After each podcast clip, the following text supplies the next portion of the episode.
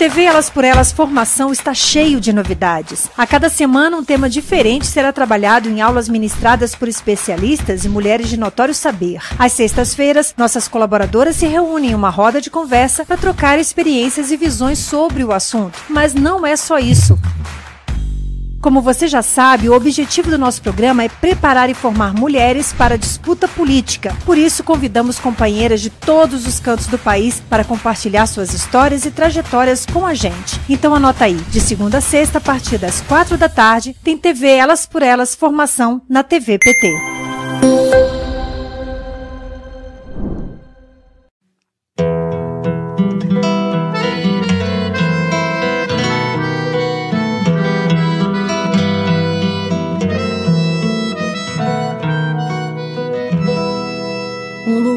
Que é bom para mim é onde eu quiser estar. A estrela ainda brilha, ela é quem vai me guiar. Ser guerreira é minha sina, batalhando pra vencer. Tenho voz pra ser ouvida, tenho sonhos pra viver. Não vão mais conseguir me anular, me calar. Vai me impedir de cantar e lutar. Seja em casa, no campo, na rua ou na praça. Chega de mordaça, agora eu vou falar. Porque eu sou mulher pra fazer acontecer. Uma delas. São elas por elas, ocupando os espaços de poder. No TV Elas por Elas Formação desta quinta-feira, você vai conferir a última aula preparada pela economista, professora e pesquisadora do Centro de Estudos Sindicais e Economia do Trabalho da Unicamp, Marilane Teixeira.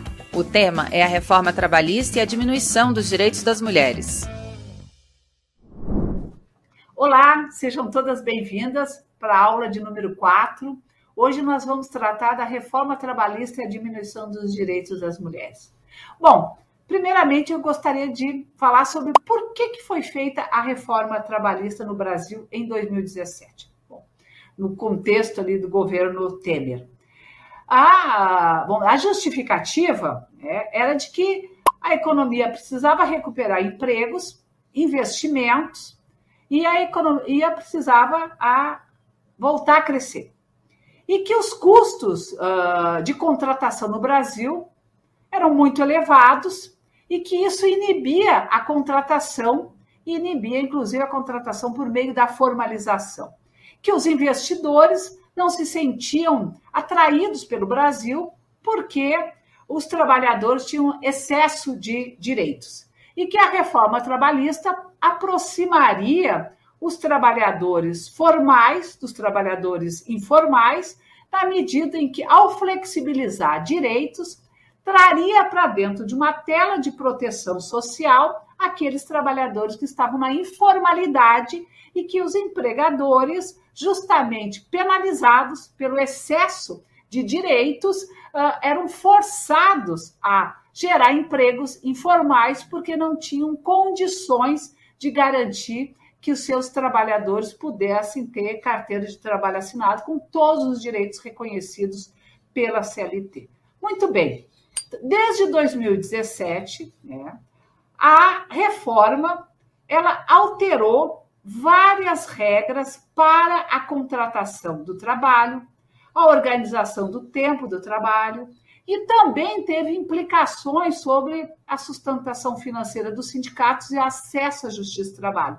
Trata-se de uma reforma muito ampla, tá? nunca vista no Brasil, embora já nos anos 90 tivessem ocorrido várias mudanças uh, no sentido de flexibilizar os direitos do trabalho, mas não com a magnitude da reforma trabalhista de 2017. A reforma não gerou empregos, tinha uma promessa de que nos primeiros anos se gerariam 10 milhões de postos de trabalho.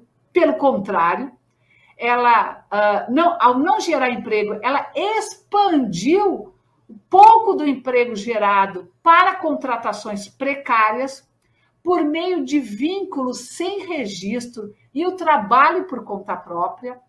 A leitura que se faz é de que, ao reduzir, ao fragilizar, por meio da reforma trabalhista, os sindicatos e a Justiça do Trabalho abriu oportunidade para as empresas, para os empregadores ampliarem as práticas ilegais, as práticas de contratação irregulares, porque estavam beneficiados justamente por redução dos instrumentos, das ferramentas né, de fiscalização da própria Justiça do Trabalho, do Ministério Público do Trabalho e do próprio Ministério é, do Trabalho. Bom, a reforma ela introduziu a possibilidade de se negociar condições de trabalho, como jornada, remuneração, de forma individual, ou seja, retirando o sindicato da negociação coletiva. Além disso, também em vários temas introduziu a possibilidade de que, por meio da negociação coletiva, se flexibilize as regras que já estão previstas na própria legislação. Evidentemente, os setores menos estruturados e menos organizados sindicalmente, sindicalmente né, que tem menos presença do sindicato, menos taxa de sindicalização, de adesão ao sindicato, foram os mais afetados. E é justamente nesses segmentos que há uma grande presença das mulheres. Inclusive, se vocês vão lembrar, na aula 2, nós tratamos sobre o tema da divisão sexual do trabalho e comentávamos que as mulheres estão predominantemente nas atividades relacionadas com o setor de serviços, cuidados, uh, e na indústria, nos setores em que há a presença de maior trabalho precário.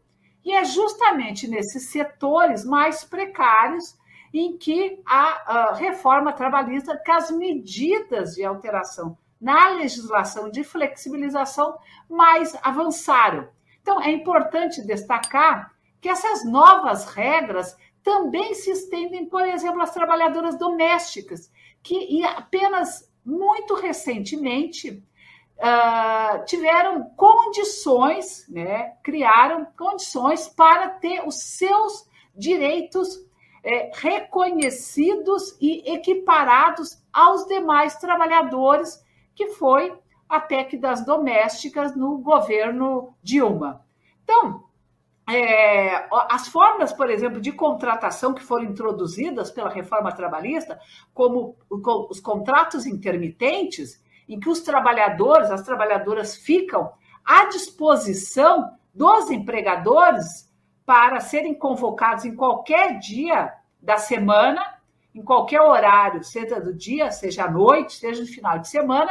Isso tem implicações muito severas sobre as mulheres, principalmente as mulheres que são chefes de família, que ao serem convocadas para o trabalho, tá, elas, se, elas uh, precisam construir arranjos, muitas vezes nas famílias, para poder lidar com o problema da responsabilidade com a casa. Então, evidentemente que essas formas de contratação vão penalizar muito mais as mulheres. Além disso, introduziu a figura do trabalho autônomo exclusivo, que é a possibilidade das pessoas, do trabalhador da trabalhadora, prestarem serviço para uma única empresa como prestadores sem reconhecimento do vínculo empregatício. Isso fez com que muitas empresas passassem a dispensar as pessoas, os trabalhadores, as trabalhadoras, uh, de vínculos de assalariamento e passaram a contratar por meio de MEI, que é o microempreendedor individual, PJ, como trabalhadora exclusiva, e isso tem um peso muito grande sobre as mulheres. Além disso, reduziu o horário de almoço, a possibilidade do horário de almoço para 30 minutos, introduziu a possibilidade que a higienização, por exemplo, do uniforme seja feito nas casas E isso é uma sobrecarga sobre as mulheres, porque certamente é elas que serão as responsáveis pela higienização dos uniformes dos seus uh, maridos. É, a tentativa de uh, manter as mulheres é, que estão grávidas ou lactantes em locais insalubres de baixa ou médio uh, grau, né? Isso depois foi é, derrubado pelo STF, que é o Supremo Tribunal Federal, que uh, é um absurdo, inclusive, que o próprio Congresso tenha consentido e votado nessa medida quando da aprovação da reforma trabalhista. Além disso, a reforma trabalhista flexibilizou por meio de é, dispositivos em relação ao teletrabalho ou home office, que pode ser feito de forma individual os acordos, sem controle de jornada de trabalho. Ou seja, neste uh, quesito, nós sabemos muito bem dos impactos que isso vão, uh, podem representar para as mulheres. Porque as mulheres que vão para o home office por teletrabalho são forçadas a ter que lidar, e a gente está vivenciando isso agora na pandemia, com a sobrecarga de trabalho. Ou seja, ela vai ter que buscar maneiras de compatibilizar o trabalho doméstico de cuidados com o trabalho uh, remunerado e uh, com os afazeres uh, de, da, da família. Isso significa que muitas delas vão ter que uh, ampliar sua carga de trabalho, adentrar noite adentro, para poder lidar com essa compatibilização entre atuação nesses dois espaços, né, na esfera doméstica e também na esfera do, do trabalho remunerado. Além disso, as empresas se desresponsabilizam é, pela realização desse trabalho no âmbito doméstico e as decorrências disso, como, por exemplo, uma situação de acidente de trabalho, Uh, não acompanha, por exemplo, os horários de almoço, isso significa que para a maior, maior, parte das mulheres ela vai ter que buscar formas de como assegurar os intervalos de almoço uh, ao mesmo tempo em que tem que se comprometer com as tarefas é, de cuidados. Então, a reforma trabalhista também ampliou é, a informalidade e o trabalho por conta própria, como eu já destaquei, por meio da fragilização dos sindicatos e o acesso à justiça do trabalho, que se complexificou, e o trabalhador, a trabalhadora que perder a ação na Justiça do Trabalho vai ser responsável por pagar todo o ônus né, de sucumbência, ou seja, todos os encargos uh, pra, por, pela contratação do advogado, tanto do lado uh, seu, né, do próprio trabalhador ou trabalhadora, quanto a contratação dos advogados pelo lado do é, empregador. E uh, a, a reforma é, trabalhista, ela uh, fragilizou os sindicatos, porque ao uh, tirar a principal fonte de custeio das entidades sindicais, que era o imposto sindical, que passa a ser uma contribuição voluntária, e a maior parte dos sindicatos, principalmente os sindicatos menores, mais frágeis, eles já são é, vamos dizer, já tem uma presença muito maior, maior de mulheres, e os sindicatos maiores, em que também tem uma presença de mulheres, que tiveram muitas vezes que reduzir membros da diretoria, alguns membros da direção do sindicato tiveram que voltar para as fábricas. Então, isso, sem dúvida nenhuma, sempre impacta mais as mulheres, porque ao mesmo tempo em que o espaço público reproduz a divisão sexual do trabalho, isso também se expressa nos espaços, por exemplo, do mundo do trabalho e principalmente nos espaços do próprio movimento sindical, em que há claramente uma separação em que, que é, são as atribuições de mulheres e o espaço das mulheres dos espaços masculinos. Então, as mulheres uh, foram as mais afetadas, a maior parte delas tiveram que voltar para os seus ambientes é, de trabalho, algumas delas, inclusive, saíram das direções dos seus uh, próprios sindicatos. Então, esses são alguns dos elementos uh, que eu gostaria, então, de trazer para a nossa aula.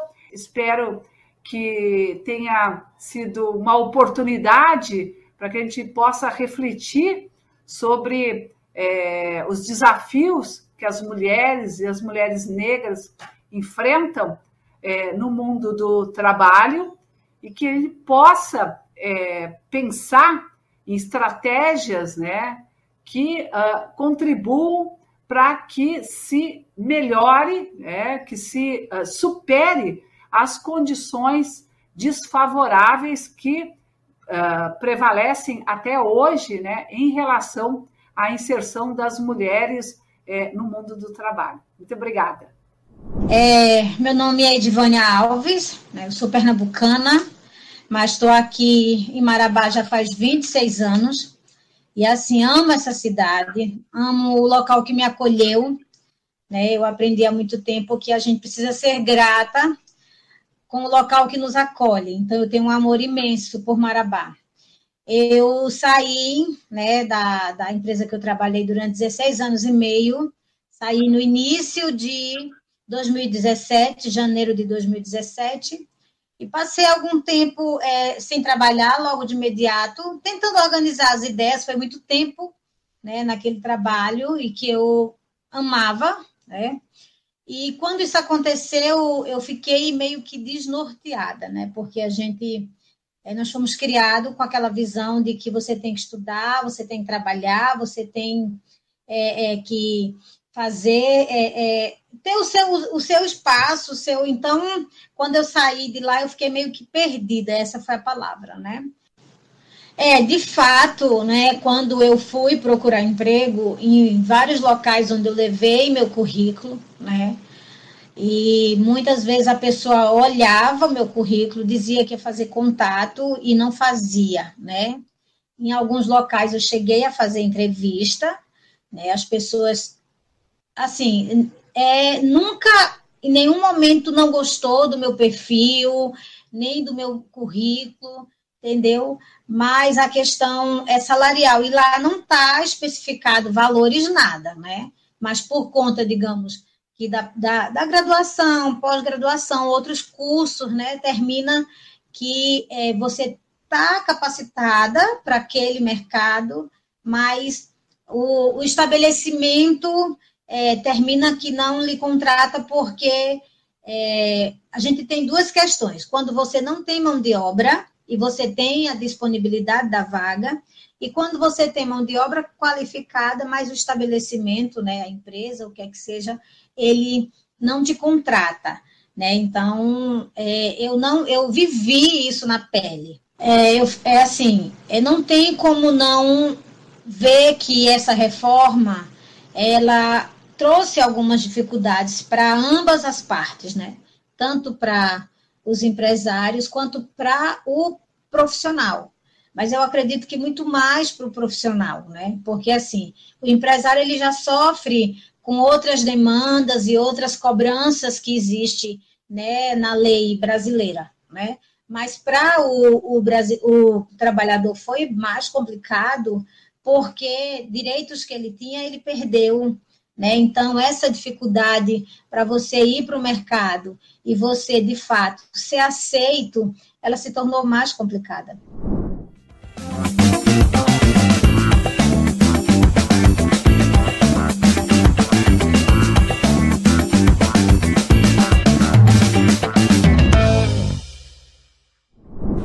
Oi, gente, eu sou a Nádia Garcia, sou de Goiás e sou da direção nacional da Secretaria de Juventude do PT. E hoje eu venho aqui falar um pouquinho sobre o que me motivou a me engajar na política. Eu conheci o Partido dos Trabalhadores e o Coletivo para Todos, o meu coletivo de movimento estudantil, enquanto eu cursava jornalismo na PUC Goiás, em uma eleição do meu centro acadêmico. A gente estava empenhado em melhorar a situação dos estudantes de jornalismo da PUC, principalmente os bolsistas e prounistas, e fazer com que essa universidade, que vinha tendo alguns casos de violência de machismo e de LGBTfobia, entendesse que esses também são assuntos prioritários, não só a segurança do campus, mas aos estudantes, e tem que ser também pauta prioritária a coordenação do curso e do campus. A gente se engajou numa campanha de centro acadêmico, ganhamos essa campanha, e desde então eu continuo na política, nos movimentos sociais, feminista, movimento negro, LGBT, Fiz parte de conselhos políticos, fui vice-presidenta da União Estadual dos Estudantes de Goiás e hoje estou aqui ocupando esse espaço na direção nacional da JPT, desde 2018, quando a gente teve o glorioso Congresso. Foram oito anos até aqui e nesses oito anos eu pude ter grandes vitórias, mas também passar por algumas situações difíceis. Não é porque a gente hoje está no Partido dos Trabalhadores que esse seja um partido livre de machismo, de racismo, de LGBTfobia. Não é porque nós estamos num partido de esquerda que os problemas sociais não estejam aqui dentro também. E acho que essa foi a batalha mais difícil de enfrentar. Os companheiros e companheiras que ainda são machistas, racistas, LGBTfóbicos. Mas eu ainda tive a sorte de estar dentro do Partido dos Trabalhadores. Foi dentro deste partido também que eu aprendi a tentar encontrar um meio de, mesmo se óbvio eu sozinha não consiga acabar com isso, de minimizar as pessoas que ainda têm esse comportamento. Os petistas e as petistas não estão livres de cometer os erros sociais, mas eles são muito mais engajados em corrigi-los. E foi no PT que eu aprendi a lutar contra o machismo, lutar contra o patriarcado, lutar contra a LGBTfobia, contra o machismo, foi aqui que eu entendi a necessidade da transição geracional e que credibilizar os jovens, formá-los e colocá-los em espaços de poder e decisão é importante para que a gente construa um futuro melhor. Então, ao mesmo tempo que enfrentar tudo isso foi a parte mais difícil de estar na militância esses oito anos, foi também a parte que mais me ajudou a me formar. E isso porque eu estou dentro do partido que reconhece que está dentro das suas estruturas e que luta contra isso todos os dias, formando os seus militantes e as suas militantes para que a gente consiga fazer também esse embate nas ruas. Ser do Partido dos Trabalhadores me trouxe experiências únicas. Eu consegui conhecer pessoas que transformaram a realidade do país e ajudar também, mesmo que minimamente, nesse processo. Ser do partido que elegeu a primeira mulher presidenta me mostra todos os dias a importância de termos mulheres ocupando os espaços de poder. Foi nesse partido que eu entendi que eu, uma jovem negra LGBT do interior do país, tenho sim espaço na política, devo sim ocupá-lo e pretendo ocupá-los com tudo que eu aprendi dentro do PT. Você, mulher, que está aí, principalmente as jovens, que estão aí se perguntando se a política é o seu lugar, se o PT é o seu lugar, se esse espaço que não foi feito para nós, hoje deve ser ocupado e consegue ser feito de modo diferente por nós enquanto mulheres, a resposta sempre é sim. Venha conhecer o Partido dos Trabalhadores, venha conhecer a juventude petista e tenha certeza de que aqui você encontrará companheiras e companheiros que vão te ajudar a crescer e se formar e que crescerão e se formarão com você. Que é isso que o PT é, uma grande escola de formação, não só de líderes, mas de pessoas e de grandes potências sociais no combate às desigualdades no combate às violências. É aqui que você vai encontrar companheiros e companheiras que vão te ajudar a fazer o Brasil mais feliz. Como eu encontrei oito anos atrás e desde então tenho tido grandes experiências. Venha você também conhecer o Partido dos Trabalhadores, venha você também conhecer a juventude do Partido dos Trabalhadores e fazer esse Brasil cada vez mais feminista, cada vez mais negro, cada vez mais colorido e diverso, com a força do povo e a felicidade que só o Partido dos Trabalhadores conseguiu trazer esse país até hoje. Obrigada, gente. O TV Elas por Elas Formação de hoje fica por aqui, mas amanhã tem roda de conversa sobre trabalho e desemprego com a Marilane Teixeira, a secretária-geral da CUT, Carmen Foro e Lucinéia Freitas, do MST. Você encontra todos os nossos programas na playlist TV Elas por Elas Formação no canal da TVPT no YouTube e em formato de podcast no Spotify.